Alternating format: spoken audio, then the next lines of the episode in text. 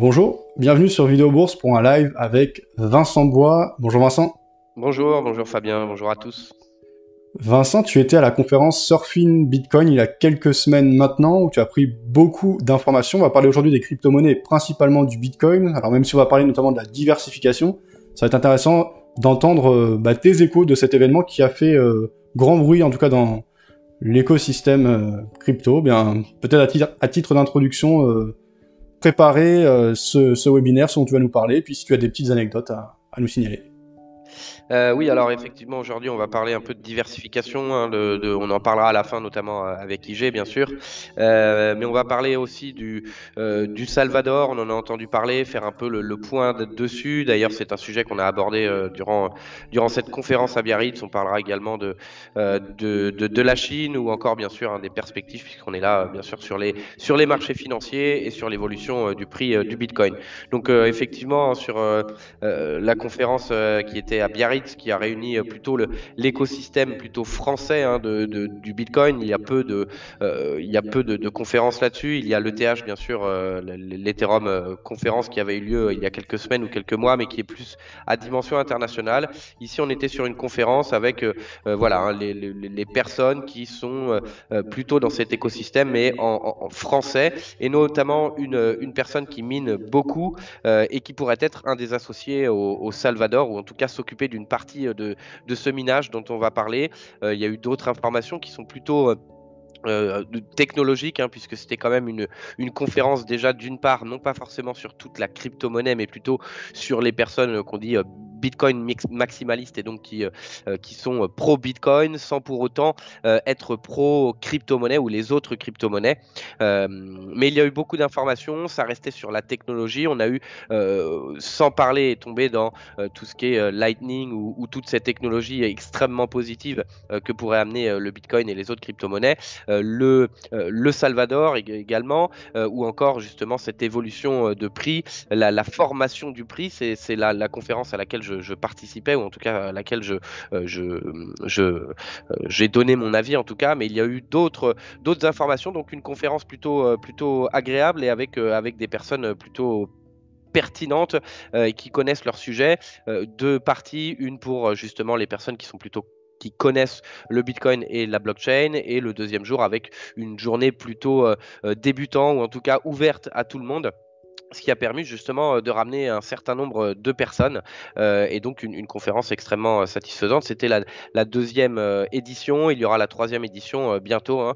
donc je vous invite à, regarder un peu cela. Ce sera l'année prochaine, mais cela devrait être beaucoup plus important sur trois jours avec également franco, en tout cas l'écosystème français, mais également une journée qui devrait être sur l'internationalisation justement de, cette conférence. Donc on va en parler un peu tout à l'heure. Enfin en tout cas je ferai des liens tout au long de, la conférence. On va, on va parler euh, de différents sujets hein, que tu as évoqués justement dans, toutes les communications euh, que tu as fait, euh, Fabien.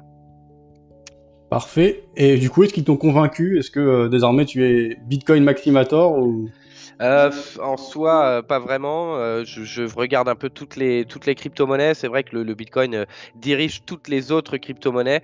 il y a deux scénarios, bien entendu. C'est l'adoption totale du, Bitcoin, où effectivement le prix pourrait dépasser tous les seuils qu'on a, a entendus, hein, si tout le monde l'utilisait, ou au contraire pourrait tomber à zéro s'il y avait soit une autre crypto-monnaie qui, était utilisée, soit comme euh, quand j'en parle assez souvent, il pourrait y avoir des monnaies numériques euh, qui seraient justement plutôt contrôlées par les États. Donc complètement différent, hein, bien entendu, de, euh, cette, perspective d'une monnaie qui appartient à tout le monde, puisqu'on reste maintenant tout de même dans des marchés financiers avec des montants extrêmement importants et donc beaucoup de personnes s'y intéressent, non pas forcément pour cette perspective d'avoir une monnaie internationale qui ne serait euh, contrôlé par personne, euh, mais plutôt par, euh, par l'argent et par la, valorisation de tout cela. Donc voilà, hein, c'est les deux, les deux perspectives pour le moment.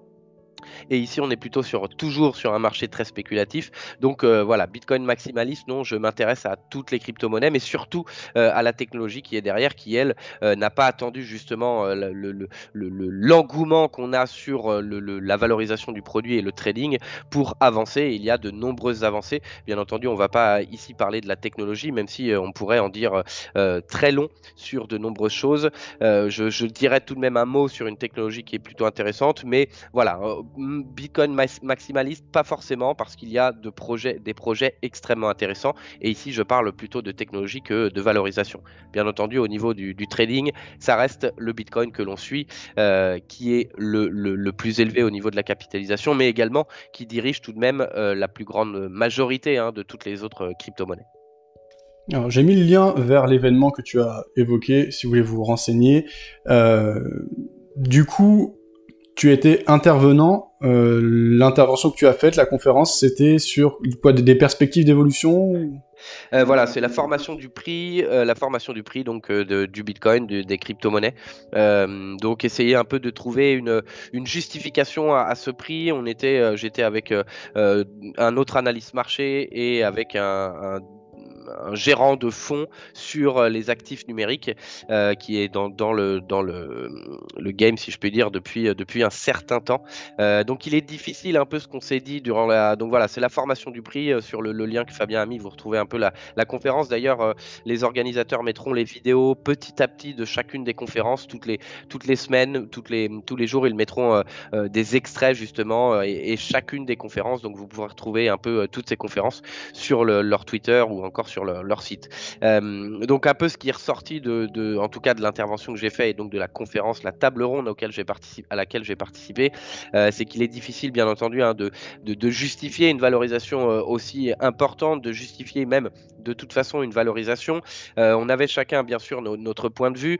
mon point de vue c'est qu'effectivement les informations fondamentales ne permettent pas de, donner un prix. Hein. On n'est pas dans une action, on n'est pas dans, un marché finalement classique ou traditionnel où on utilise des ratios euh, pour, euh, pour valoriser un actif, même si actuellement, euh, avec, voilà, on en a parlé souvent, mais avec cette, inflation des actifs financiers, il est difficile maintenant de, trouver une justification à, cette hausse et à la valorisation des produits, mais tout de même, on garde des bases avec une valorisation, des ratios qui nous permettent d'avoir une une approximation finalement de, la valorisation d'un actif. Ici, euh, la seule valorisation pour le moment, c'est simplement euh, l'espérance d'avoir une unité de compte internationale, une unité de compte euh, qui, n'est, qui, n'est, qui est décentralisée, qui n'appartient à aucun gouvernement. C'est, c'est un peu le but, mais voilà, il est difficile de, de valoriser cela actuellement, étant donné qu'on a pour le moment une utilité qui est très limitée, même si bien entendu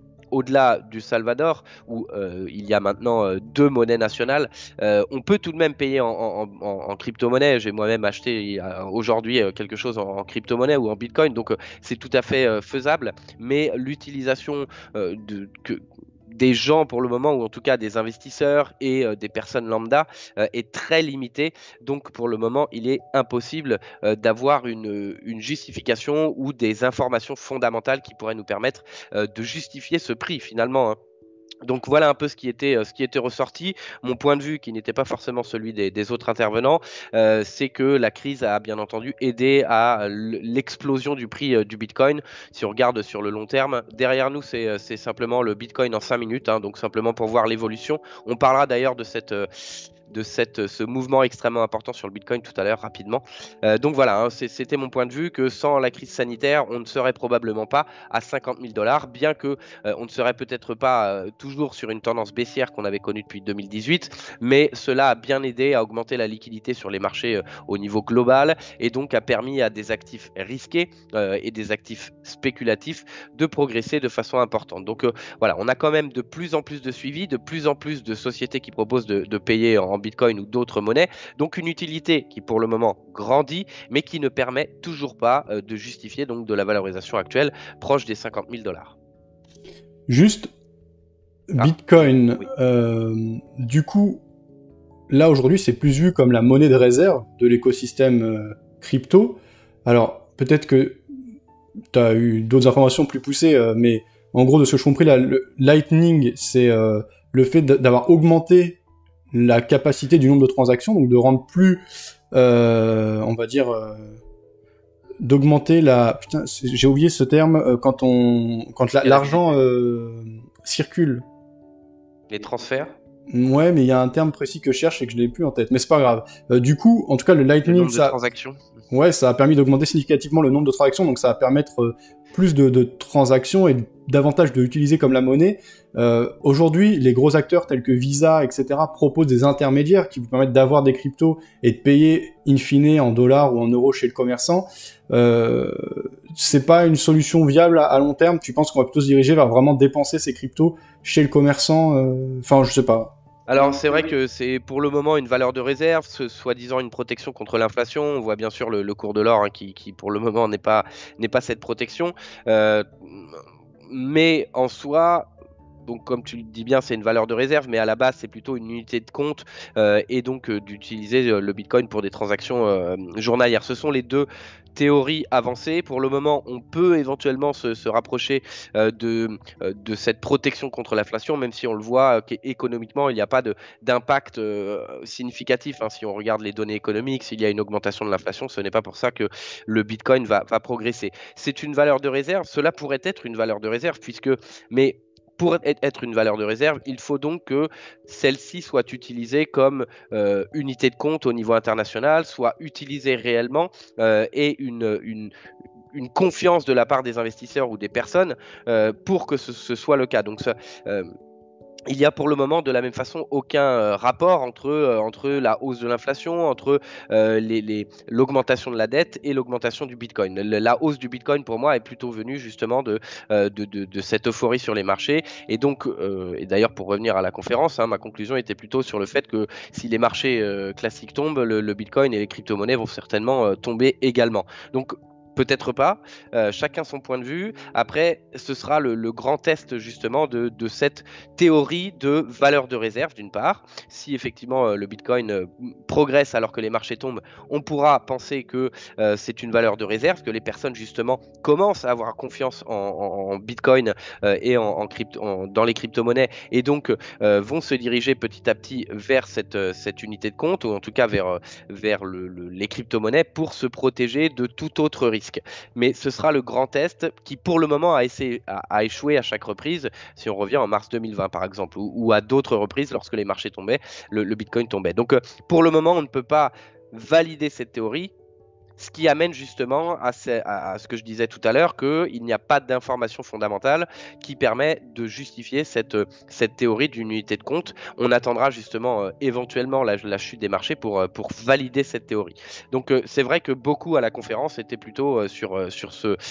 beaucoup y croyaient de toute façon, ont mis toute leur énergie et toute leur peut-être richesse dedans parce qu'ils sont convaincus que Bitcoin, tôt ou tard, l'histoire est assez longue, hein, tôt ou tard, ce sera euh, Bitcoin qui sera justement cette, euh, euh, de, cette unité de compte ou en tout cas cette valeur de réserve. Ok, je crois que Cathy Wood, là, dans une récente interview, voit le Bitcoin à 500 000 dollars. Alors, à quelle échéance? Je n'ai plus en tête, mais assez rapidement, disons quelques années max. Il faudrait que je retrouve l'article précis que je vais essayer de partager sur le chat. Est-ce qu'ils ont évoqué des, niveaux précis, même si Bien sûr, là-bas, tu l'as dit, c'est des bitcoins maximalistes, donc ils étaient à fond et toute leur énergie et leur richesse sans doute investie dedans, donc ils vont avoir un biais évident. Mais est-ce qu'il y avait des, des, niveaux comme ça qui étaient évoqués? Euh, peu de gens euh, se, se, risquaient à donner des, niveaux finalement. Hein. La conférence que j'ai faite avec, euh, euh, les autres personnes, c'était la seule conférence finalement où on a parlé de prix. Après, en off, il y en a qui le voyaient dans l'année prochaine à 250 000 dollars, sans évoquer personne ou sans, donner plus de précision. C'est un chiffre qui a été tombé à plus ou moins moyen long terme, mais peu se risquaient justement à, donner des prix, plutôt sur une, poursuite de la hausse du prix, une poursuite de, de l'adoption et donc euh, la poursuite de, cette hausse extrêmement importante euh, qu'on a vue. Mais peu même si justement ils sont euh, ils, croient dur comme fer à l'adoption du Bitcoin, peu se risquent justement à donner de, de, des niveaux parce qu'ils sont très bien conscients que c'est un marché qui reste extrêmement volatile, bien que la tendance haussière sur le très long terme reste est, plutôt pertinente il y a tout de même des risques et il est impossible actuellement de valoriser finalement le Bitcoin. Et donc même en, utilisant des systèmes mathématiques et peut-être en augmentant l'utilité, en, augmentant l'utilisation du Bitcoin, il est très difficile de donner un chiffre. Donc même pour des personnes qui sont Bitcoin maximalistes, il y a peu de gens qui se risquent donc à donner des niveaux, mais bien entendu, leur perspective reste extrêmement haussière. Très bien. mais du coup, ouais, surtout Bitcoin, Bitcoin, ils ont peu évoqué les, autres crypto-monnaies, même si tu m'as dit qu'il y avait des représentants d'autres euh, projets euh, plus récents, plus dynamiques, plus tournés vers aussi la finance décentralisée, etc.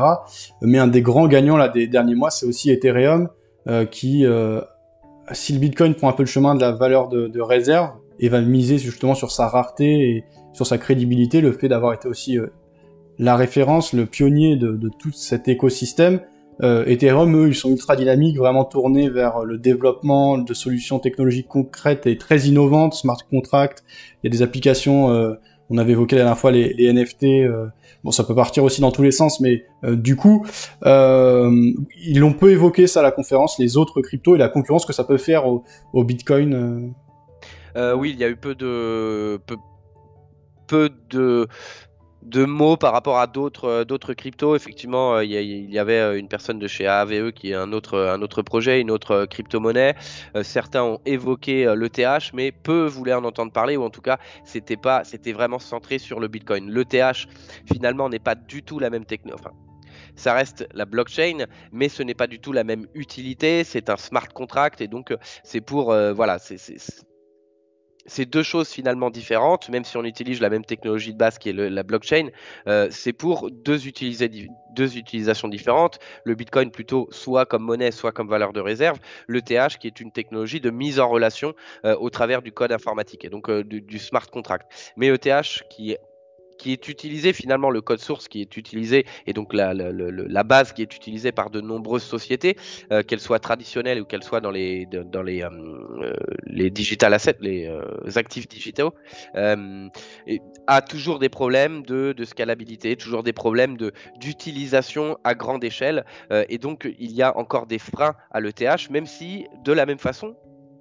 il y a beaucoup de gens qui y croient comme on le voit sur le Bitcoin, même s'il y a encore des difficultés euh, actuellement. Il y aura peut-être euh, une, modification, en tout cas c'est ce qu'on attend depuis longtemps sur euh, l'ETH, qui pourrait permettre justement de, de résoudre certains problèmes, de passer en, de français euh, de, proof of work à proof of stake. Donc le proof of work, c'est lorsque vous minez, euh, plus vous avez de puissance et plus vous allez avoir un poids. Sur le proof of stake, c'est euh, plus vous avez de, de, TH et plus vous allez avoir un poids. Ce qui peut poser des questions également sur la, décentralisation. Mais c'est un, c'est un autre sujet. Ici, effectivement, c'était plutôt pro, pro Bitcoin, donc maximaliste, et donc moins tourné vers les autres crypto-monnaies qui est justement ETH. Il y avait pour l'Ethereum, il y avait une conférence plutôt tourné vers l'international et qui, est qui a un poids euh, complètement différent, euh, plusieurs semaines en, avant à Paris.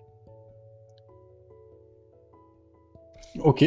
Et tu euh, disais que au Salvador, du coup, il va y avoir un gros événement et bah, le Salvador, ça a été la grosse annonce. Alors, ça faisait un moment qu'on le savait, mais ça s'est concrétisé il y a quelques jours. Et c'était une journée, une journée un peu particulière sur le Bitcoin puisque il y a eu des gros mouvements. Alors, est-ce qu'on a plus d'infos sur les raisons de ces gros mouvements? Est-ce que parce que théoriquement, le jour où Salvador euh, officialise et rend concret euh, l'utilisation de Bitcoin en tant que monnaie officielle à côté du dollar, on aurait pu penser que ça booste clairement le Bitcoin, que ce soit au niveau de la confiance, mais aussi structurellement, puisqu'ils en achètent en quantité. Là, je crois qu'ils en ont 550, je sais pas s'ils ont encore racheté depuis. Et puis finalement, dans la journée, on a vu d'abord une hausse et un gros effondrement euh, est-ce qu'on en sait plus sur les raisons de ce mouvement? Euh, bah, c'est plutôt la psychologie hein, d'acheter la, rumeur et de vendre la, nouvelle parce qu'on a quand même eu une, hausse importante euh, précédemment. Ici, c'est le Bitcoin hein, derrière moi. Donc, fin juillet, on a eu une hausse importante. La précision sur la loi, donc Salvador, même si on le savait depuis le début. Et ici, c'est le 7 septembre, donc la mise en place justement de cette loi passe officiellement. Donc plutôt de, vendre la nouvelle par la suite. Donc plutôt un effet euh, trading un effet justement euh, psychologique et euh, des adages assez vieux et que l'on retrouve sur les, les marchés, disons, traditionnels. Donc ici, en effet, une baisse importante. Ah. Je crois qu'il. Ok, donc simplement acheter la, la, rumeur, vendre la news, il n'y a pas eu de pression particulière ou d'acteurs qui auraient poussé les prix à la baisse pour créer de la panique a priori? Euh, pas forcément, peut-être. Après, on le voit d'ailleurs au Salvador sur les obligations euh, sur la finance traditionnelle qui sont un peu sous pression avec euh, une hausse des, taux. donc, c'est simplement pour évoquer, hein, on parle d'obligations d'État, des taux de, des obligations du Salvador qui sont plus élevés à court terme qu'à long terme, ce qui représente normalement, ce qui montre que les marchés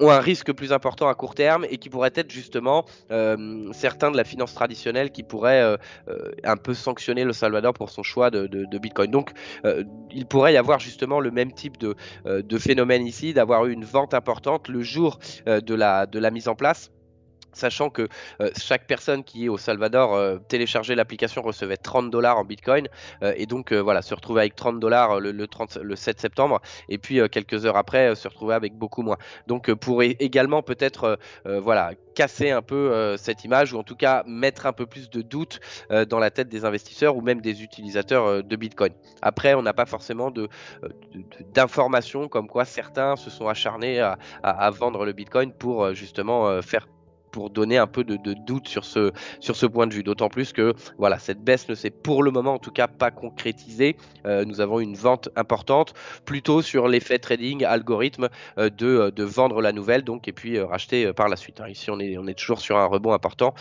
sur des niveaux. Voilà, les, les, niveaux sont petit à petit cassés.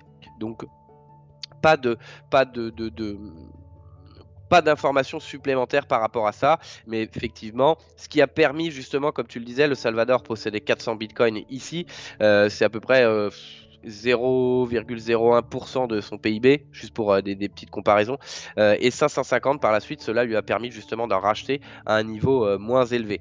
Vous pouvez suivre d'ailleurs hein, le, président du Salvador qui communique, qui est très, qui soutient beaucoup cette loi et qui communique beaucoup sur, ce qui se passe un peu, comment il voit les choses, la conférence notamment. Donc c'est une conférence qui est au Salvador le 15 et 20 novembre sur le Lightning Network et sur plein d'autres choses. On aura sûrement beaucoup d'informations sur la vision du Salvador et de son président sur euh, l'évolution justement euh, du Bitcoin et de, euh, des, crypto-monnaies là-bas. Donc c'est 15-20 novembre et le nom du, président est un peu compliqué.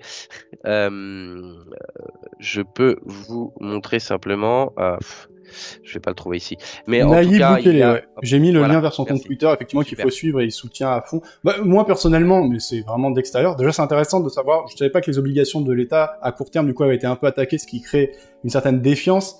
Euh, dans ma tête, je faisais un petit parallèle avec euh, l'action micro-stratégie, puisque euh, c'est complètement autre chose. Hein. C'est pas un État, c'est une entreprise, mais eux, ils ont été aussi courageux et on va dire novateurs et ils ont concrétisé leur conviction dans Bitcoin par des actes, puisqu'ils ont mis leur trésorerie en, Bitcoin. Ça leur a plutôt bien réussi.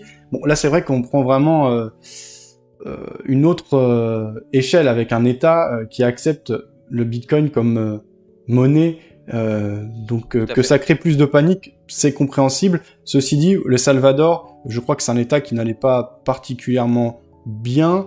Et là aujourd'hui, en tout cas, ils vont se donner une image technologique et je trouve ça plutôt pas mal euh, euh, comme carte à jouer. Je veux dire, de toute façon, ils n'avaient plus leur propre monnaie parce que ça n'avait pas été bien géré. Du coup, ils avaient pris le dollar.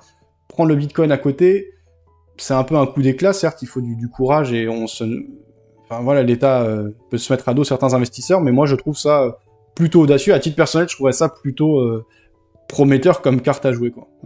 Euh, en effet, si vous croyez à cette, au Bitcoin à, long terme, etc., pour un État, c'est bien. Mais cela amène des risques à court terme parce que si on a un retour sur les, les, 20 000 dollars, voire en dessous, et qu'on a une période un peu, compliquée, comme on l'a vu ici en, 2017-2018, hein, cette tendance baissière de fond qui se poursuivait jusqu'à cette baisse ici, qui est donc euh, la baisse de mars 2020. Euh, voilà, hein, si, si le, Salvador euh, voilà, était venu acheter ces bitcoins sur les, 50 000 dollars et qu'on voit le même type de phénomène, hein, parce que finalement au niveau technique on peut retrouver un peu ce même type de phénomène, une hausse importante, une baisse, un rebond et puis un retour baissier. On est ici dans cette configuration finalement. Donc si, on voit pendant plusieurs années derrière une, tendance qui est plutôt baissière sur le Bitcoin et qu'on arrive sous les sous les 10 000 dollars, cela pourrait amener à des risques à court terme pour la trésorerie ou en tout cas pour l'économie du Salvador. Mais c'est un, c'est une carte à jouer en effet, hein, pas de, pas gain sans risque forcément. Ici, par rapport, alors j'ai pris les, statistiques sur Statista, par rapport aux réserves étrangères du Salvador, ça représente à peu près 0,8% de, la quantité de Bitcoin actuellement, 0,8% de ces, réserves en monnaie étrangère. Chaque État a des des, monnaies, en tout cas des, réserves en, devises étrangères. Ici, on est à 0,8% tout de même de, de, ces réserves étrangères. Donc, c'est un risque à jouer, pourquoi pas, mais attention s'il y avait un retournement de marché, si on avait une, pas forcément à court terme, puisque cela n'influencerait que peu, mais s'il y avait plusieurs années de, euh, Bitcoin avec euh, le Salvador qui continue d'investir dedans pendant euh, des années ou en tout cas pendant des mois et, se retrouve avec une, valeur en réserve de monnaie internationale qui est bien supérieure à, ces 1%, cela pourrait effectivement amener des risques. Si après on a un Bitcoin qui se maintient, qui devient peut-être moins volatile, ce serait effectivement une carte à jouer, d'autant plus qu'il se lance également euh, dans, le mining, en tout cas le minage de, crypto-monnaies, hein, qui permet d'en créer finalement et pourrait utiliser euh, euh, des, énergies renouvelables hein, qui sont, ils sont assez avancés dans la proportion d'énergie renouvelable qu'ils utilisent déjà euh, en temps normal et donc pourrait l'utiliser. Il parlait également d'utiliser l'énergie géothermique ou en tout cas des, des, volcans. Donc beaucoup, de, beaucoup de choses justement qui pourraient être bénéfiques si nous avons un marché qui, qui se maintient du moins, au moins, voire qui augmente de façon significative.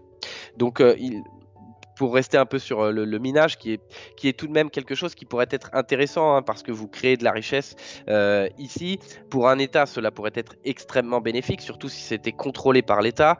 Euh, lors d'une conférence, il y avait une, le, patron d'une société française qui est très avancé dans, dans le minage, justement et qui, euh, qui est en, en, discussion justement avec le, le, le, Salvador pour essayer de les, euh, de les soutenir sur ce, cette activité euh, de minage et pourrait créer de la richesse pour le Salvador justement autrement que sur la, finance ou sur le PIB. Donc pourrait permettre justement de soutenir un peu plus l'économie. On parle justement de, à plusieurs années, à, moyen terme, hein. cela ne va pas se construire tout de suite, cela va demander un peu d'investissement, de risque également, mais comme tu le disais, c'est un risque à prendre si vous êtes convaincu que le Bitcoin et les crypto-monnaies sont l'avenir.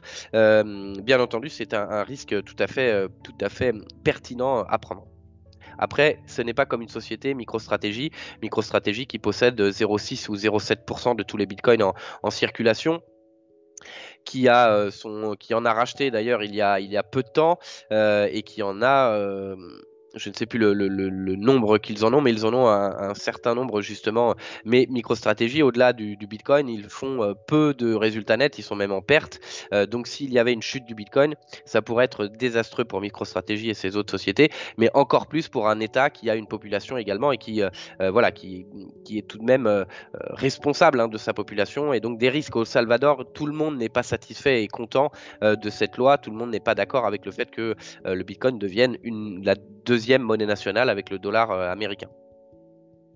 Merci pour ces infos. Est-ce qu'on sait s'il y a déjà d'autres États qui sont euh, potentiellement intéressés par ça? Euh, J'avais cru lire dans des news, mais alors c'est vraiment que des rumeurs, l'Ukraine, mais du coup est-ce que tu as entendu des noms comme ça? L'Ukraine en effet, qui est déjà, qui, possède déjà, me semble-t-il, des, cryptos et des bitcoins, qui souhaite justement explorer cette, cette éventualité pour, pour, pour accélérer un peu plus cette, euh, cette exposition au Bitcoin et aux crypto-monnaies sans avoir plus de plus d'informations. Euh, euh, le Laos également où c'était interdit de de, de, de, de, trader même des crypto-monnaies qui a demandé à quelques entreprises testent et ces entreprises sont maintenant font, font, des tests finalement et peuvent échanger des crypto-monnaies et peuvent également miner. Donc c'est en phase de test pour un pays qui interdisait déjà le, le, le, trading hein, seulement. Donc on peut voir de plus en plus de pays, de voir cela après dans les grosses économies, hmm, je pense qu'il va falloir attendre et c'est ça qui est, qui est également le risque. Hein. On parle de régulation, on parle de, de tout cela, la régulation qui est un risque euh, important même si on parle de décentralisation, il y a toujours des moyens pour bloquer euh, une technologie, pour bloquer quelque chose. Et puis, les, les, banques centrales ne laisseront très probablement pas faire. Je, je voilà, j'en parlais tout à l'heure, les monnaies de banque centrale, monnaie numérique, etc., qui pourraient être un frein et à voir si la confiance des utilisateurs et des investisseurs se tourne vers une monnaie décentralisée qu'ils ne comprennent pour le moment pas bien, même si beaucoup ne comprennent pas forcément euh, le système monétaire euh, international, ou se tourner vers les banques centrales, même si on peut, voilà, douter de leur, euh, de leur pertinence, surtout vu ce qui se passe avec la crise, la création monétaire excessive, qui crée plutôt des déséquilibres au niveau mondial et au niveau social. Donc à voir. Mais toujours il est difficile de changer de point de vue, euh, surtout quand, cela concerne euh, nos biens et, l'argent. Euh, et donc voilà, c'est également un autre risque et un point, c'est est-ce que les, grands États ou ceux où les banques centrales sont extrêmement importantes, est-ce que le Bitcoin pourra faire face ou pourra dépasser ces préjugés ou cette, psychologie des investisseurs et de la population? Donc il y a d'autres pays qui le font, mais qui restent pour le moment à une échelle très petite. Merci pour ces précisions. Je te propose de faire un petit point sur les réactions et questions de nos auditeurs. Ok. Alors, j'ai lancé un sondage sur le chat, n'hésitez pas à y répondre. Simple, hein. détenez-vous du Bitcoin, oui ou non? Actuellement, on a 57% qui ont répondu non, 43% de l'audience qui en détient. Euh, voilà, moi j'en ai un petit peu personnellement, j'ai répondu oui, euh, mais j'en ai pas beaucoup. Je suis investisseur en crypto. Euh, le Bitcoin, oui, me semble prometteur, mais ceci dit, moi, quand je vais sur les cryptos en tant qu'investisseur, euh, je recherche surtout les asymétries de volatilité, quoi, les gros potentiels avec des risques euh, finalement capés et mesurés, quoi. Dans le pire des cas, la, crypto elle tombe à zéro, alors que c'est et donc du coup le Bitcoin offre moins ça. J'en ai un petit peu parce que j'aime quand même euh, l'idéologie derrière Bitcoin et voilà toute cette dynamique crypto innovative, remise en question de, l'argent, tout ça c'est quelque chose qui me parle et voilà donc juste pour info, mais n'hésitez pas à répondre, plus on a de réponses, mieux c'est.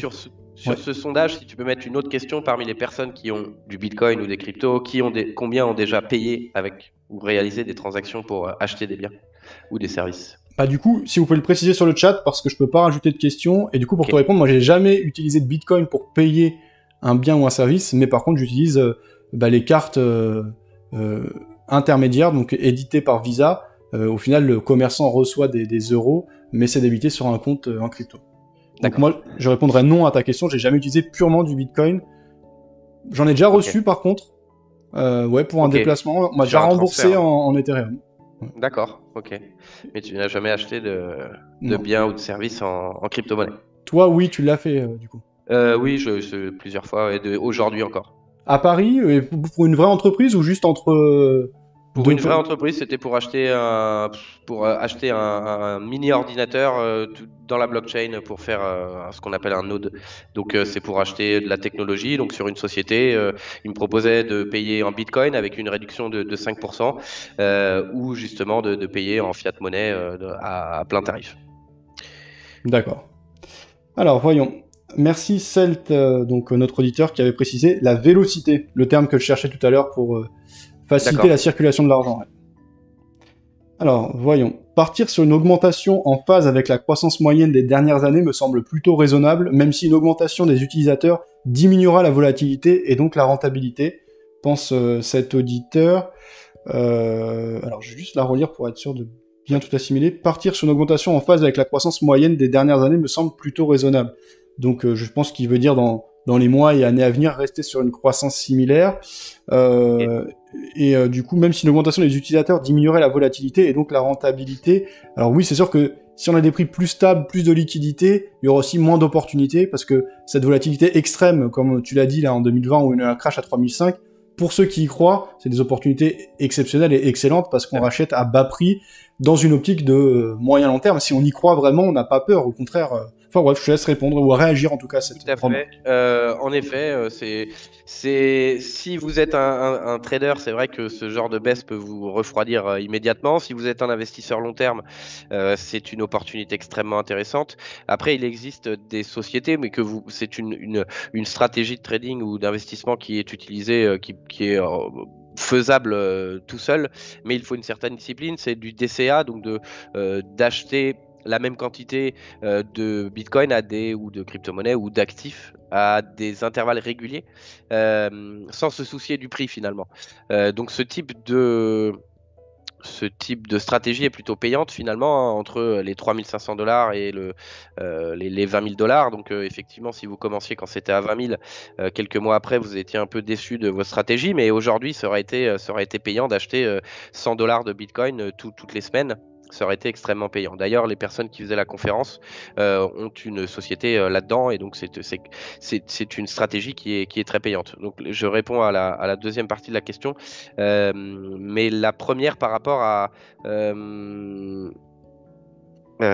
comment dire c'était par rapport à, à, la volatilité, à moins de volatilité. Je, je suis. Ouais. Alors du coup, la deuxième partie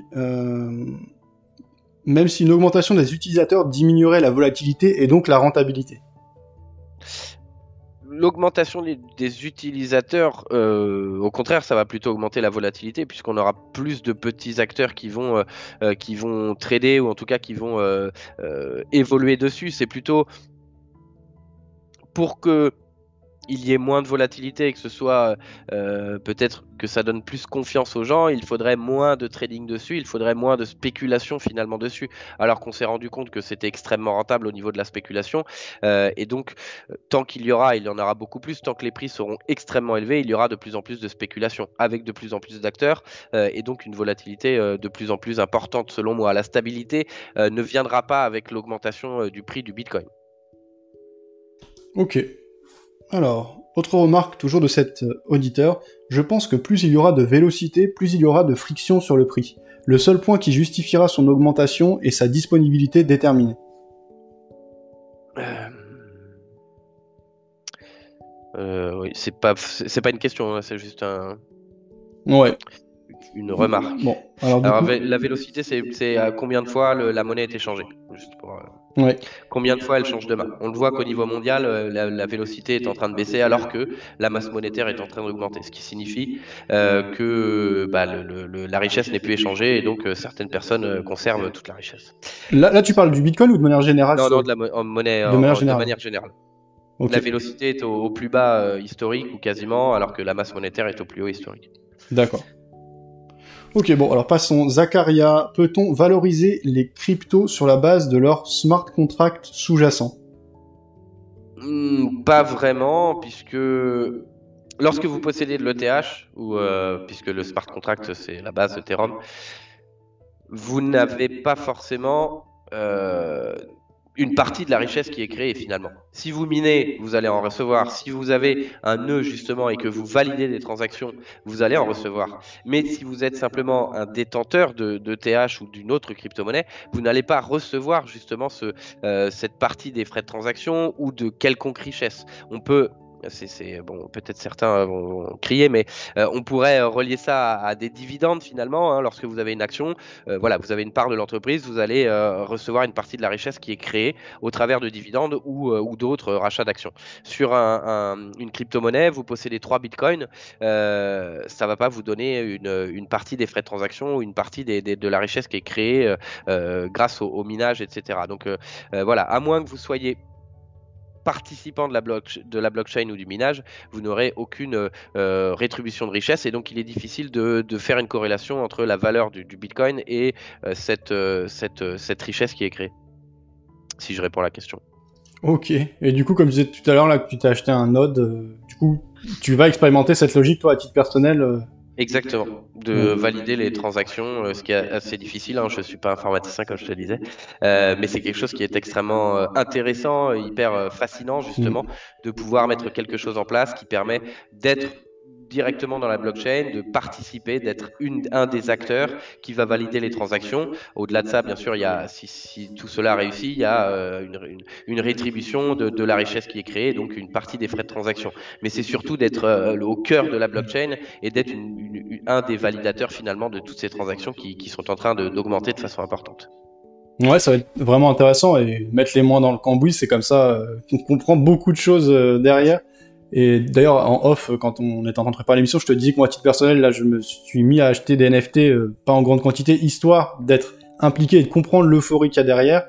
Euh, voilà, donc euh, oui, du coup, je partage ton point de vue, même si moi, je suis pas allé euh, plus dans le côté technique relatif au minage et tout, mais ça va être vraiment intéressant tout ce que tu vas découvrir sans doute. Mm. Alors, autres remarques. Peut-être que les géants du commerce en ligne adopteront bientôt. Si jamais Alibaba et Amazon adoptent les cryptos, ça va être l'euphorie.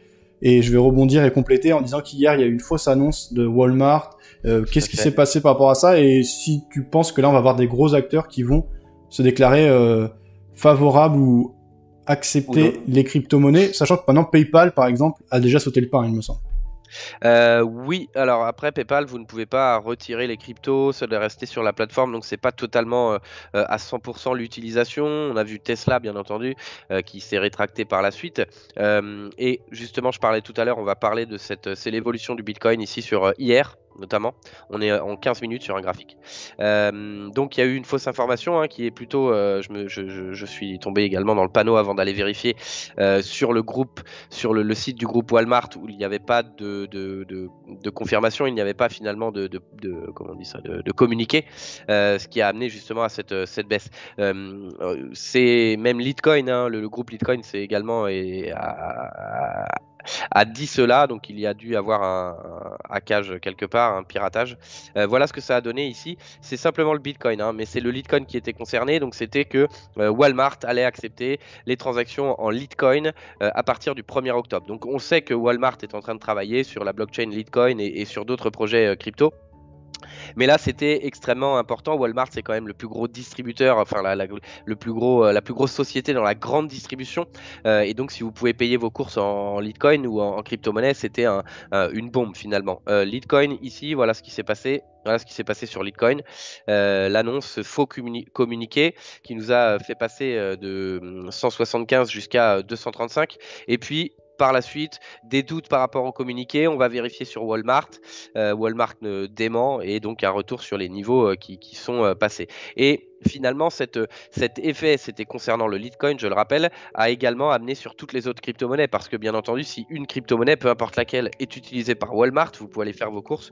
Euh, on voit, ça aurait été une hausse. Et si Walmart avait accepté, ou en tout cas, pardon, avait validé euh, ce communiqué, ça aurait été une explosion du Litecoin, mais qui aurait entraîné toutes les crypto-monnaies parce que ça aurait été une adoption importante. Euh, Tesla l'a fait et puis est revenu en arrière. On connaît bien son patron hein, et aime bien les mémé stocks et aime bien justement les effets d'annonce. Euh, mais ici, et de plus, euh, Tesla, c'est quand même des voitures, vous ne payez pas immédiatement. Euh, voilà, vous pouvez avoir des risques entre l'achat, le, paiement de votre voiture, ce sont des, montants extrêmement importants, alors que là, ce serait des transactions journalières extrêmement importantes chez Walmart, et donc un point extrêmement positif. Moi, je, serais allé sur le Litecoin immédiatement si Walmart, effectivement, avait confirmé cette, information. Donc, Walmart est en train de, de travailler dessus, comme beaucoup de grandes entreprises, plutôt sur la blockchain actuellement. Euh, mais si effectivement on avait euh, Amazon qui euh, précisait, ou Walmart, qu'ils acceptaient les, crypto-monnaies, ce serait une envolée extrêmement importante, ou Alibaba, puisque hein, quand on compare les niveaux de, chiffre d'affaires d'Alibaba ou, d'Amazon, Amazon est quand même beaucoup plus petit même les niveaux de transactions de, de, Alibaba en une seule journée, la journée des célibataires, donc c'est la journée où tout le monde consomme. juste pour Alibaba, c'est des, plusieurs fois plus important que tout le Black Friday aux États-Unis. Donc ce ne sont pas les mêmes niveaux de transaction. Pour le moment, Alibaba va peut-être euh, pas annoncer beaucoup de choses. Il se fait attaquer déjà par le parti euh, en Chine et toutes les autres sociétés technologiques. La Chine euh, a fait un peu machine arrière sur le, sur le minage. Je vérifie ma batterie parce que j'en ai plus beaucoup. Euh, je voudrais pas qu'on termine. Je vais peut-être aller chercher, pardon pour ce, ce contretemps. N'hésite pas, hein, je vais, je vais un peu discuter avec l'audience parce qu'il y a des remarques, donc euh, bah, Il y a des questions, je reviens dans une seconde. Régler ça. Bah, du coup, si vous avez des questions pour Vincent, préparez-les. Et là, je vois donc... Alors, quelles sont les grosses entreprises euh, qui euh, sont pro-crypto On a Zacharia qui nous évoque le cas de Visa, effectivement, hein, dont le PDG disait hier que les cryptos sont l'avenir. J'avais pas lu cette news spécifique, mais ok. Et oui, effectivement, Visa est pro-crypto. On a aussi Twitter, qui est euh, vraiment pro-crypto. On va avoir Revolut, qui accepte euh, déjà et qui a mis en place des comptes crypto euh, en plus des services bancaires classiques. qui est-ce qu'on va avoir comme acteur significatif qui se déclare pro-crypto? Tout à l'heure, on a parlé bien sûr de MicroStrategy, de Tesla. qui est-ce que j'ai d'autre en tête? Après, on a des fonds, bah, Cathy Woods, etc. Voilà, si vous avez des, des noms à citer, n'hésitez pas. Ouais, Vincent, je, disais, ouais, parmi les, grands noms d'entreprises euh, plutôt pro-crypto, euh, dont on n'a pas parlé, il y aurait qui? Twitter, euh, Revolut, bon, qui est le petit taille, mais qui a une partie des comptes également en crypto, tous les fonds type Grayscale ou Cathy Woods, les investisseurs de, la tech, tout à l'heure on a parlé de MicroStratégie, Tesla, qui mm. est-ce que est-ce que tu auras d'autres entreprises en tête qui sont plutôt pro-crypto? Euh, alors, tu as parlé de Twitter, il y a Square, bien entendu. Square, c'est euh, également euh, Dorsey, donc qui a créé Twitter, a également créé Square, qui est du paiement online comme Alipay aux États-Unis ou d'autres transferts de, monnaie, et qui a également une, exposition aux crypto-monnaies beaucoup moins importante en termes de trésorerie euh, sur les bitcoins, mais euh, qui d'une part a été l'un des premiers justement à, se, acheter 50 000 dollars, il me semble, en novembre dernier, quand les cours étaient extrêmement bas. Euh, mais en revanche, au-delà de son exposition, la trésorerie l'exposition de sa trésorerie en Bitcoin, une bonne partie des transactions qui sont réalisées au travers de Square concernent justement les crypto-monnaies et le Bitcoin. Donc voilà, une stratégie peut-être un peu plus safe, un peu moins risquée, puisqu'il n'a pas mis sa trésorerie comme micro-stratégie où 85% euh, de son bilan euh, c'est des bitcoins mais une partie de sa trésorerie. Mais par contre, il est, euh, il est dépendant, ou en tout cas, il, il, la, une partie de son chiffre d'affaires, une bonne partie de son chiffre d'affaires, non pas des résultats en revanche, ce qui est plutôt positif, une bonne partie de son chiffre d'affaires et des transactions qui sont réalisées au travers de Square euh, concernent justement les, crypto-monnaies et le Bitcoin. Après, effectivement, tu parles de ARC ou d'autres investisseurs, on est ici euh, non pas sur euh, la croyance à long terme, on est sur des gens qui font de l'argent sur la spéculation financière. Donc, voilà, qui peuvent amener également à des risques sur le sur le Bitcoin plutôt euh, que de le faire connaître au monde. Eux, ils sont plutôt sur faire des bénéfices euh, là où il y en a. Euh, je parle de Arc et d'autres sociétés. À la différence de MicroStrategy qui croit dur comme fer, ou en tout cas en fonction de la stratégie qu'il a actuellement, qui croit dur, comme fer à justement cette, adoption du Bitcoin, comme Square d'ailleurs, ou comme d'autres sociétés ici en tête. J'en ai pas qui me viennent à l'esprit, mais je pourrais, te, faire une liste que tu pourras envoyer si tu veux. Ok. Euh, votre avis sur les cryptos actuellement inférieurs à 1 dollar demandé notre auditeur. Euh, moi, je sais pas quelle est euh, ton expérience, mais c'est pas tellement important la valeur du token en soi. Il faut surtout regarder la capitalisation pour se rendre compte de la taille du projet. Et puis il y a aussi une notion d'ailleurs que même moi j'ai un peu de mal à comprendre. On l'avait expliqué pourtant, c'est la notion de capitalisation diluée ou non diluée. D'ailleurs, Vincent, je sais pas si tu sais cela à quoi correspond. Euh, alors, je voudrais pas dire de bêtises, mais il me semble que c'est par rapport à la capitalisation euh, des. Ouais, non, je veux pas, je vais pas m'avancer euh, dessus. Mais il y a cette notion à prendre en compte, donc du coup, je dirais à notre auditeur, c'est pas tellement important le prix d'un actif, c'est comme le prix d'une action. Il faut regarder la capitalisation dans son ensemble, les volumes, etc., pour se rendre compte de la taille d'un projet et non pas la valeur du token de, la crypto. complètement aléatoire. Hein.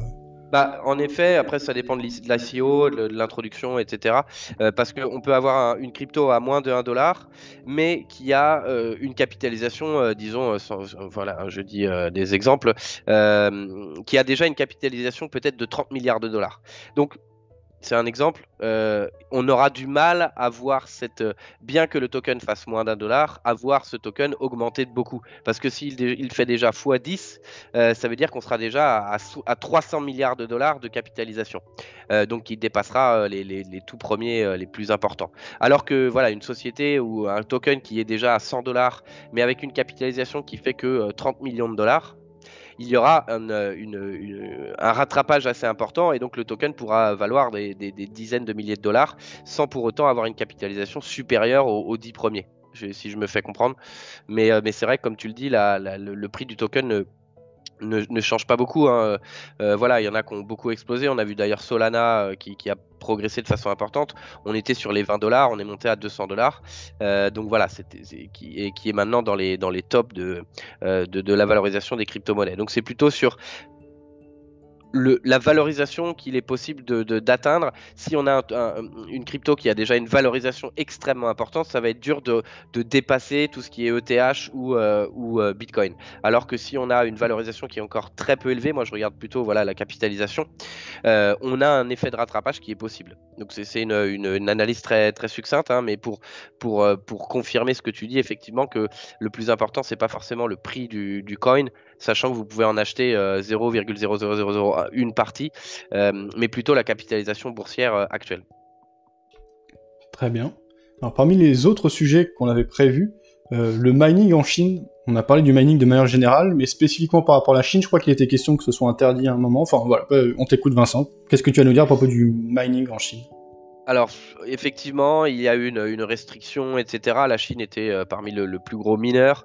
Euh, et on a vu donc un arrêt des machines. Donc, c'est pas forcément un retrait des mineurs euh, de, la Chine. Justement, certains en parlaient durant les, les conférences à Biarritz. c'est plutôt un arrêt des machines pour le moment. Et donc, plutôt un, une temporisation donc de la part de la Chine plutôt qu'une interdiction euh, euh, définitive. Donc il y a eu une réduction du, hash rate, donc c'est la, puissance du calcul qu'on a au niveau mondial sur le Bitcoin. Plus il y a de machines qui tournent et plus le hash rate est important, euh, et donc plus, plus c'est bon finalement puisque plus le marché est décentralisé, en fait, il y a plus de gens qui tournent, même si cela peut être les mêmes, les mêmes personnes, hein, mais au, sens propre finalement ou sur le papier. Mais ce n'est pas une interdiction, en tout cas c'est plutôt une temporisation, comme je le disais, de, euh, de la Chine sur le minage. Donc en revanche, même étant donné qu'il y a un arrêt, peut-être que certains vont reprendre hein, le, minage en Chine, et puis cela représente selon les chiffres de certaines personnes qui étaient à la, conférence, seulement 15% euh, du minage qui a été euh, réduit, ou en tout cas qui est parti de Chine. il y a d'autres acteurs ou d'autres pays qui euh, peuvent justement reprendre cette, cette part du gâteau. Hein. Au Kazakhstan, il en a beaucoup, mais il y a euh, un peu partout euh, au niveau mondial. On parlait des États-Unis, mais c'est vrai qu'aux États-Unis, l'électricité est assez chère. les locaux également peuvent être beaucoup plus chers, hein, puisqu'il faut quand même mettre les, les, les mineurs ou les, les, cartes graphiques, etc. Ça prend pas beaucoup de place, mais tout de même, il faut penser à tous ces coûts et surtout l'électricité. Donc, les États-Unis peuvent récupérer une partie du, minage, euh, tant qu'on est sur des prix importants. Si on retombe à 10 000 dollars, le minage devient beaucoup moins important. Et là, on va regarder beaucoup plus le prix de l'électricité. Donc, euh, les États-Unis vont être beaucoup moins avantageux si euh, on a une baisse importante. Donc, voilà, une, une une restriction de la part de la Chine. Hein, elle, envoie d'autres restrictions en ce moment. On en parlait des sociétés, technologiques.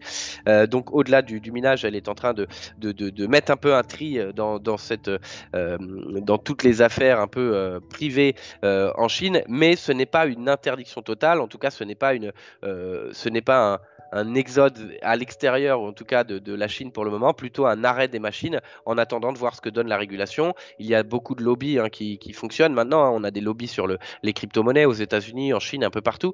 Euh, bon, contre le parti, c'est un peu plus difficile, mais euh, mais voilà, c'est on va attendre, puisqu'on a eu beaucoup de nouvelles hein, qui ont d'ailleurs fait tomber le, Bitcoin sur ce minage, sur le trading en Chine, etc., qui ont fait tomber à plusieurs reprises le, Bitcoin et les autres crypto-monnaies. Mais ce sont des informations qu'on avait également en 2017, en 2018, en 2019.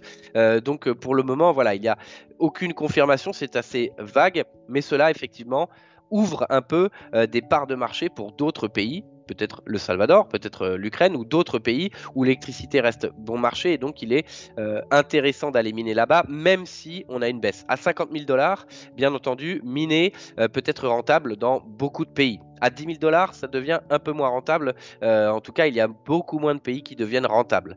Donc, voilà, faut, faut au niveau de la Chine, il est difficile de savoir quel est son plan. Euh, il y a le, le numérique, hein, il y a cette, monnaie numérique développée par, par la Chine qui aime bien avoir le contrôle sur, sur beaucoup de choses, au niveau national ou, ailleurs d'ailleurs. Euh, et donc, il est assez difficile de voir son plan euh, sur les crypto-monnaies. Hein.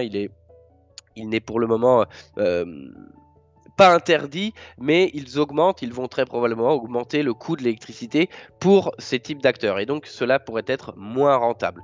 Euh, cela revient finalement à mettre une taxe, mais sur quelque chose de décentralisé, vous ne le pouvez pas. Donc si vous enregistrez une activité de euh, minage de Bitcoin, eh ben, on va vous faire payer l'électricité plus cher. Et donc euh, c'est aussi une, manière de, réguler. Donc à suivre, à suivre les, informations qui viennent de Chine, comme je le dis, des informations contre les crypto-monnaies, contre le minage en venant de Chine, ça fait déjà bien longtemps qu'on en entend parler. Euh, et donc pour le moment, c'est plutôt euh, une suspension, en tout cas une, une parenthèse en attendant d'avoir plus d'informations. Mais voilà, cela ouvre la voie à d'autres pays ou à d'autres mineurs qui sont dans d'autres pays. Euh, mais attention à cette corrélation entre la rentabilité du, minage et le prix de, la crypto-monnaie que vous minez. Ok. Un des autres points prévus, c'était les perspectives moyen terme, notamment. quelles sont-elles d'après toi? On a eu un bel élan haussier, on a eu un peu de correction, euh, même une correction assez vive en une seule journée. On semble se reprendre, euh, on, est à 47 000 dollars, donc proche d'un seuil euh, qui sont les 50 000, tout de même assez loin encore des, précédents plus hauts, alors par exemple sur l'Ethereum, il me semble qu'on y est quasiment. bref, quelles sont tes perspectives à moyen terme sur le Bitcoin? Alors, euh, je, en effet, je vais pas euh, faire de, de perspectives chiffrées comme Cathy, euh, comme Cathy Wood, mais il est difficile donc de, de mettre un prix hein, sur le Bitcoin. Soit vous êtes 100% dedans et peu importe le prix, euh, vous voilà, n'importe quelle baisse vous permet d'en racheter. C'est un peu le comportement qu'on voit euh, sur les marchés traditionnels actuellement d'ailleurs. Euh, toute baisse est rachetée immédiatement. Sur le Bitcoin, c'est plutôt une croyance, une psychologie à, long terme. Certains justement pendant cette conférence précisaient que ces Bitcoins n'étaient pas pour lui mais pour ses petits enfants. Donc peu importe, peu importe le, prix, en rachèterait. au niveau du prix, je ne vais pas donner de, prix forcément. On pourrait au niveau de la, de la configuration technique atteindre un nouveau plus haut historique, euh, sans parler forcément des 100 000 dollars dont on avait parlé euh, à la dernière conférence ensemble, mais un plus haut historique d'ici la fin de l'année est tout à fait, euh, tout à fait possible. Les risques, pour moi, c'est bien sûr la régulation, mais c'est plutôt à moyen long terme. on pourrait voir plus d'adoption, ce qui serait plutôt positif. mais le, le, le, risque actuellement, c'est plutôt les marchés traditionnels. Si effectivement il y avait une baisse extrêmement importante, ce qu'on pour le moment est difficile à croire étant donné le, comportement, euh, une recherche de liquidité pour, euh, voilà, pour les, produits euh, à effet de levier, etc., où vous avez des appels de marge et vous cherchez de la liquidité, on va probablement aller chercher sur le, sur le Bitcoin. mais voilà, un plus haut historique pour moi à moyen terme, avant la fin de l'année ou, bientôt, est possible. En revanche, au niveau technique et également si on se reporte à ce qui s'est passé en 2017, euh, je suis plutôt euh, avec un risque important à court terme. Donc euh, ici pourquoi? Parce que donc ici 2021, on voit le même type d'accélération, hein, une accélération assez importante qui s'est faite sur mars 2021. Donc on peut reporter ici à mars-avril 2017. Et puis on a vu une hausse par la suite. On a atteint ici en décembre le plus haut historique ici l'ancien plus haut historique. Ici, de la même façon. Et si on reprend ce, point haut, ce point culminant, on en avait parlé d'ailleurs, c'est l'introduction des, des, futurs sur CME. Donc la, la, relation entre les marchés traditionnels et le marché des cryptos. Ici, le plus haut historique, qui est toujours le plus haut historique, c'est une nouvelle relation entre les marchés traditionnels et le marché des cryptos, qui est l'introduction en bourse de Coinbase, une, grosse plateforme de trading euh, pro-crypto-monnaie. On a eu par la suite une baisse extrêmement importante. Cette baisse cette baisse, donc, c'est pour comparer 2017 à aujourd'hui. Hein. Cette baisse de 45% en 2017, ici, on a eu une baisse de 55%. Et puis, on a eu un rebond important. Actuellement, donc on est dedans. Et on le voit également en 2017, ce rebond important. Hein, par la suite, euh, un rebond important donc euh, de, 45% me semble-t-il de la même façon, euh, qui aurait pu ramener donc à une hausse et une poursuite de la tendance haussière, ce, que l'on voit exactement ici. et puis par la suite, ça a été la, forte chute qui nous a amené proche des 3-4 000 dollars. Et donc on est un peu sur le même type de configuration, le plus haut historique sur cette relation entre le marché traditionnel et les cryptos, également que l'on retrouve, la baisse de 50%, le rebond haussier, la baisse de 50% et le rebond haussier, et par la suite une, euh, une dégringolade extrêmement importante. Et donc pour le moment, on n'est pas sorti de ce risque moyen terme et de cette configuration. Au niveau technique plus court terme, on vient de tenter justement de, dépasser euh, cette moyenne mobile de 100 périodes, mais rien n'est fait pour le moment et on est encore en dessous des 50 000 dollars. Le niveau que je surveille, c'est plutôt ces 51 000 dollars, ces 61,8 de FIBO, euh, qui permettrait le la validation des 50 000 et de dépasser ce plus haut. Il faut une validation au-delà de 51 000 pour aller chercher. Selon moi, si on valide ce dépassement des 51 000, on, on va aller chercher ici ces 60 000, mais surtout, on aura très probablement un plus haut historique, encore une fois sans, sans parler de, euh, de niveau euh, de niveau précis des 100 000 dollars ou autre, mais on pourra atteindre, en cas de dépassement validé des 51 000, cette, euh, ce, plus nouveau plus haut historique sur le Bitcoin. Mais attention, tout de même, avec cette configuration de moyen terme en comparaison justement de 2017, je, je suis plutôt sceptique pour le moment, en tout cas le risque domine pour le moment, pour moi, sur, euh, le Bitcoin, sur la, poursuite de la tendance haussière à moyen terme et dans l'atteinte d'un nouveau plus haut historique. Donc voilà un peu euh, à, moyen terme à très court terme, on a tout de même dépassé des niveaux importants, 15 minutes ici, euh, donc euh, c'est très court terme. Hein. Euh, mais on voit les niveaux qui sont tout de même extrêmement pertinents. Ce niveau, ce, niveau de Fibonacci qui a été touché, qui a servi de support, on a atteint l'objectif qu'on avait cité d'ailleurs, cet objectif qui est l'ancien plus haut. Et donc là, on a atteint encore l'objectif qui est ici, ce niveau qui a été atteint. Donc on va essayer de dépasser ici ces 47 600 qui permettrait très probablement d'accélérer et d'aller chercher euh, le seuil des 50 000 voire 51 000. Donc voilà, un peu euh, moyen long terme. Attention au risque de configuration qu'on a vu en 2017. Ce n'est pas parce qu'on a eu un rebond extrêmement important euh, de 29 000 dollars jusqu'aux 50 000 dollars qu'on est sur un retour de la tendance haussière importante, comme on a vu ici, puisqu'on a connu ça en 2018. il faut il faut casser ces différents niveaux.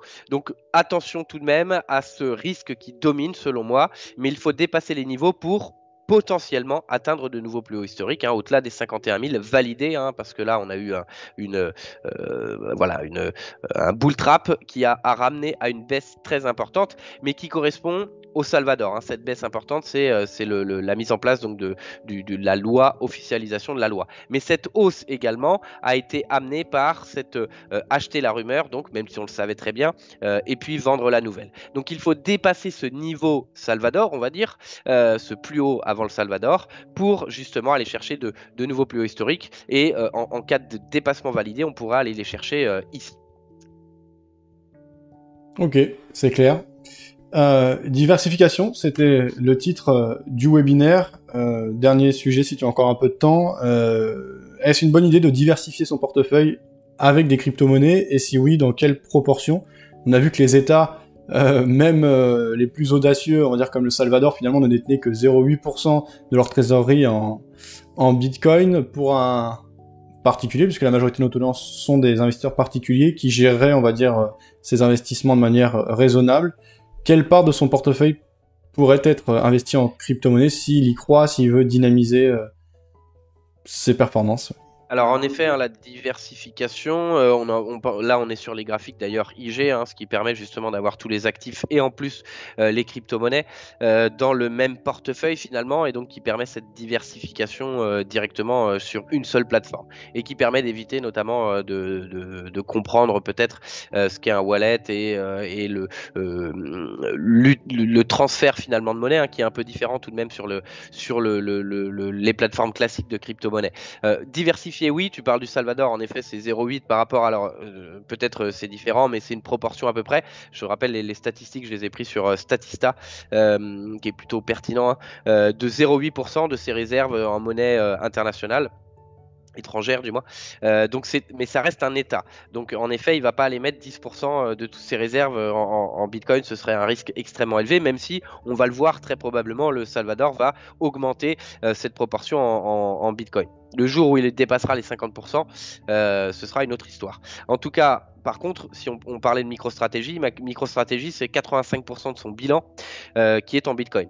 Euh, et l'autre, euh, et de la contrepartie sur le passif, ce sont des dettes. donc c'est un risque extrêmement important.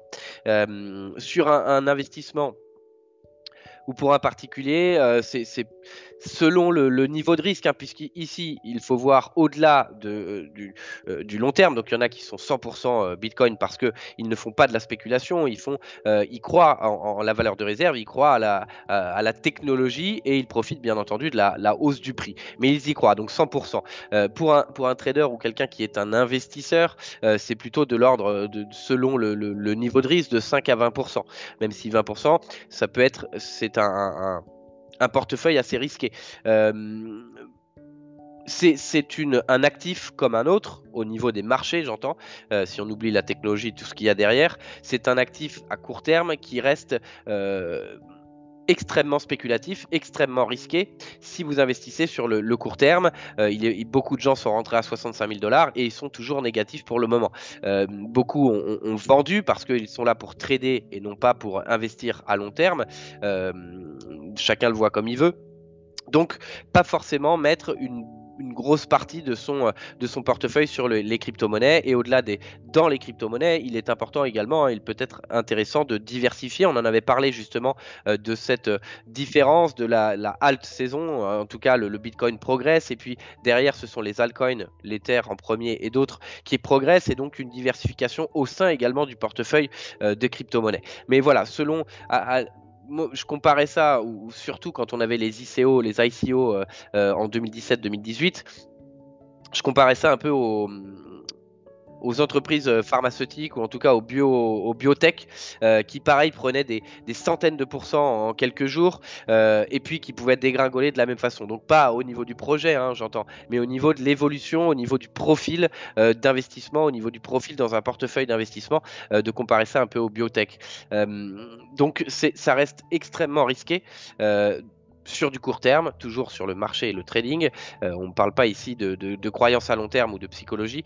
Euh, donc plutôt une, petite partie du portefeuille qui est, euh, qui est investi, investi en Bitcoin et en crypto-monnaie d'ailleurs, plutôt qu'une grosse partie. À moins que vous soyez investi sur long terme, que vous y croyez vraiment et donc d'utiliser une une, une, stratégie euh, d'ICA et donc euh, de d'acheter du Bitcoin, peu importe le prix, euh, à des intervalles réguliers, à des montants qui restent les mêmes. Donc voilà, il y a différentes stratégies selon le niveau de risque, selon également la psychologie et la, croyance que vous avez dans le, Bitcoin. Est-ce que cela est la future monnaie de demain ou la future valeur de réserve de demain? Est-ce que cela est un actif extrêmement risqué et uniquement spéculatif?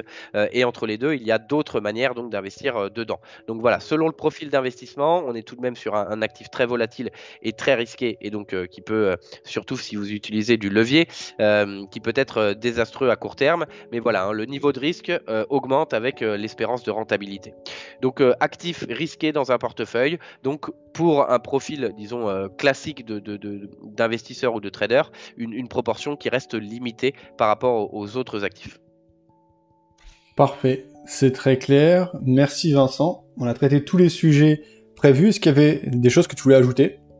Non, je crois qu'on a, on a fait le tour un peu de, ces sujets et des, bah, si les questions avaient été, avaient été données, je pense qu'on on est bon sur, sur cette conférence. Ouais, il y avait un auditeur qui apprécié que tu utilises les moyennes mobiles 50 et 200. A priori, lui aussi euh, les regarde. Et de toute façon, je crois que c'est les plus classiques. Hein. Souvent, quand on regarde l'analyse technique euh, à travers le monde, c'est les deux moyennes mobiles euh, qui reviennent. Hein. Voilà, 50, 100, 200. Après, euh, voilà, c'est ça l'analyse technique, c'est d'utiliser ce que euh, tout le monde utilise euh, parce que tout le monde aura les mêmes signaux d'achat et de vente et donc voilà l'effet l'effet mouton. Et si, si, vous suivez, si vous avez exactement les mêmes indicateurs techniques que le plus gros fonds d'investissement qui prend les plus gros ordres, forcément vous allez prendre les ordres en même temps que lui et ça peut ça peut être bénéfique en effet. Toi, en tant qu'analyste, Vincent, quel poids représente l'analyse technique euh, pour évaluer la pertinence d'une stratégie Est-ce que tu dirais que c'est plutôt 50%, 50% avec le fondamental ou alors 75% euh, fondamental, 25% technique? Ça dépend de l'actif. Sur le Bitcoin et les cryptos, euh, il y a très peu de fondamentales, donc euh, je suis les informations, comme euh, bien sûr le Salvador, faut être au courant. Euh, ce qui s'est passé sur Bitcoin et, Walmart, ça peut permettre de faire un gain très rapide, mais c'est 90% d'analyse technique. Sur les marchés classiques, c'est 75% de, de fondamentales et 25% d'analyse technique, sur des actions par exemple. Ok. Tiens, une euh, piste de réflexion, merci à cet auditeur qui nous dit le sujet des cryptos est tellement riche, un autre sujet, celui de sa corrélation avec d'autres actifs, ça pourrait être une idée de thème pour un prochain webinaire. il me semble, on avait fait un webinaire où justement on avait parlé un peu des, des sociétés qui étaient très euh, dépendante du Bitcoin. On avait parlé justement de Tesla, on avait parlé de Square, de MicroStrategy, etc. Et on avait parlé un peu de cette euh, corrélation au marché classique, aux valeurs technologiques, aux valeurs de, croissance euh, qui, montrent justement, pour le moment, la corrélation est plutôt positive avec ce type de valeurs. Hein. On, pense au Nasdaq 100, on, pense au, au meme stock, on pense à toutes ces option traders, les traders d'options, etc., sur les valeurs qui, n'ont pas forcément de, euh, de, fondamentaux solides actuellement, mais qui ont une perspective éventuelle de croissance, ou en tout cas où il y a une psychologie importante. Euh, donc la corrélation est extrêmement forte actuellement. Euh, et donc c'est pour ça d'ailleurs que je parlais de, de éventuellement peut-être s'il y avait une chute des marchés importante, que le Bitcoin, les crypto-monnaies prendraient également un sacré coup. Mais on peut, on peut y réfléchir c'est un thème à intégrer peut-être dans une, une, conférence un peu plus euh, globale. Merci Vincent. Merci à tous pour votre participation. Je vais clôturer le sondage. Je te laisse le mot de la fin. Bah merci pour, euh, pour cette, euh, cet accueil en tout cas et cette conférence. On va essayer de, poursuivre un peu les conférences sur le Bitcoin. J'aimerais bien faire un peu plus de, de technologie peut-être, parler un peu plus de, l'environnement Bitcoin mais, ou de, des crypto-monnaies. Mais c'est vrai que c'est un peu plus difficile à aborder, mais si tu fais des sondages, euh, de, savoir un peu euh, ce qui pourrait intéresser tes, auditeurs sur, euh, les crypto-monnaies peut-être un peu plus sur la, aborder un peu plus toutes ces technologies, les NFT dont on a parlé ou encore les nodes ou, la blockchain en elle-même, de comparer un peu tous les projets qu'il est un peu plus difficile d'aborder. Bien sûr, ça parle beaucoup moins de marché. donc voilà, s'il y avait des avis tout à fait preneurs au travers de, Fabien et de, de, ses sondages. Merci en tout cas cette, pour cette conférence et très bonne journée à tous. Vincent, analyste chez IG que vous retrouvez. Je vous mettre le lien vers son compte Twitter. Vous le retrouvez régulièrement sur la chaîne YouTube d'IG. Et n'hésitez pas à découvrir les conditions de trading, notamment sur les crypto-monnaies et les indices relatifs aux crypto-monnaies qui sont proposés par le courtier. Eh bien, je te souhaite une bonne journée. Bonne journée à tous. Les résultats finaux du sondage, détenez-vous du Bitcoin Non à 56% et 43% de nos auditeurs détiennent effectivement du Bitcoin. Voilà. Bye. Merci. Très bonne journée.